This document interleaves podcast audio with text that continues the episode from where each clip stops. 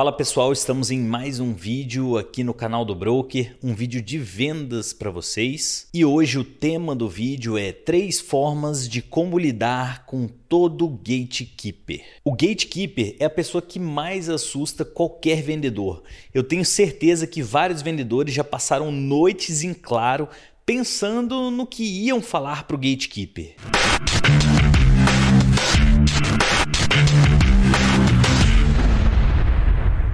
E quem que é esse profissional né, que participa dessa área comercial e do mundo de vendas? O gatekeeper é a pessoa que, por exemplo, filtra as ligações para o seu prospect, que é o potencial cliente. Ele auxilia, ele organiza a agenda dos grandes potenciais clientes. É, por exemplo, aquela secretária ou aquele assessor que recebe você em primeiro lugar para saber do que, que se trata o assunto, quem você é, o que, que você deseja. E na maioria das vezes é uma pessoa bem agradável, que vai te receber bem, ela é boa de atendimento, vai ser bem legal com você. É aquele tipo de pessoa que vai falar do que, que se trata o assunto, fulano. E normalmente é aquela pessoa que afasta os vendedores dos melhores prospects da organização, das pessoas que vão tomar realmente uma decisão sobre a venda. E nesse vídeo eu vou passar para vocês três formas de lidar com essas pessoas. Número 1, um, evite elas. A melhor maneira de lidar com eles é evitando, é contornando essas pessoas. E como que a gente faz isso? Ligando normalmente em horários que esse cara, esse gatekeeper não vai estar presente. Esse perfil, esse cargo, normalmente é um cargo CLT e que é pago para ficar lá de 8 às 18, por exemplo. Normalmente eles não são remunerados por performance e eles se atentam muito ao ponto deles. Eles gostam de chegar às 8 em ponto e gostam de sair às 18 em ponto. Eles são tipicamente administrativos, eles ganham um salário fixo para isso. É normalmente um cargo que segue à risca os horários. Então é muito provável que eles não estejam lá fora dos horários comerciais, ou seja, antes das 8 ou então até mesmo depois das 18. Mas adivinhe quem vai estar lá? É justamente o potencial cliente que você quer chegar. Normalmente, esse prospect que fica além do horário é um cara que é remunerado por performance, tem mais responsabilidades e ele acaba sendo um tomador de decisões dentro da empresa. A gente tem que buscar essas pessoas. Então ligue antes ou ligue até mesmo depois, porque a ideia é realmente chegar nesses caras. Às vezes ligue no sábado, no fim de semana. Esses caras que são remunerados por performance, eles fazem de tudo para atingirem o resultado. E eles que são os tomadores de decisão.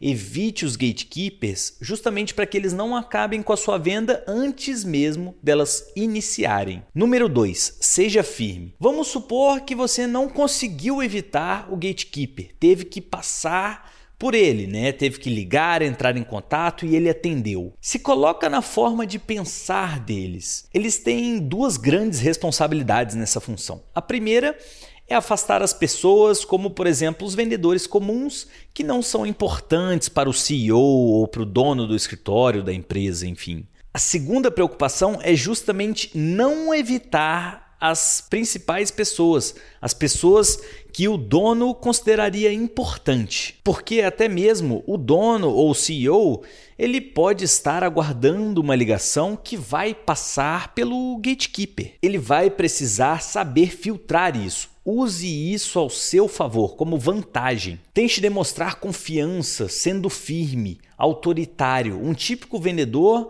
seria aquele típico amigável, comunicativo, gentil. Seja o oposto disso. E eu não estou falando para você ser rude ou mal com a pessoa. Esse seu posicionamento vai soar como uma pessoa importante e muitas vezes esse gatekeeper vai deixar essa ligação passar para o dono ou então mesmo vai deixar você entrar no escritório dele. Número 3. Ao te fazerem perguntas, seja vago.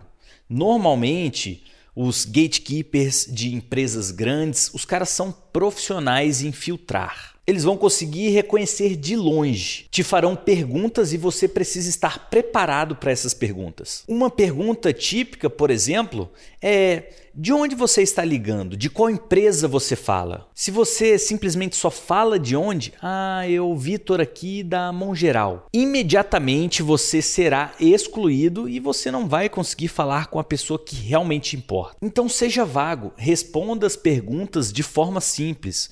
Como, por exemplo, se te perguntarem de onde você é, você fala: Ah, aqui é o Vitor de Brasília. O objetivo é ser vago e até mesmo tentar soar como uma pessoa importante. E lembre-se: o primeiro pensamento que você deve ter ao enfrentar um gatekeeper é que você não tem nada a perder, na verdade. E novamente, eu não estou sugerindo para você ser rude ou tratar a pessoa mal, porque de fato são pessoas boas e elas merecem respeito. Mas se você quiser passar por eles, você precisa jogar o jogo deles. Deixe ele sempre na dúvida sobre ser a pessoa certa e importante que o CEO, o dono da empresa, vai atender ou desejaria atender.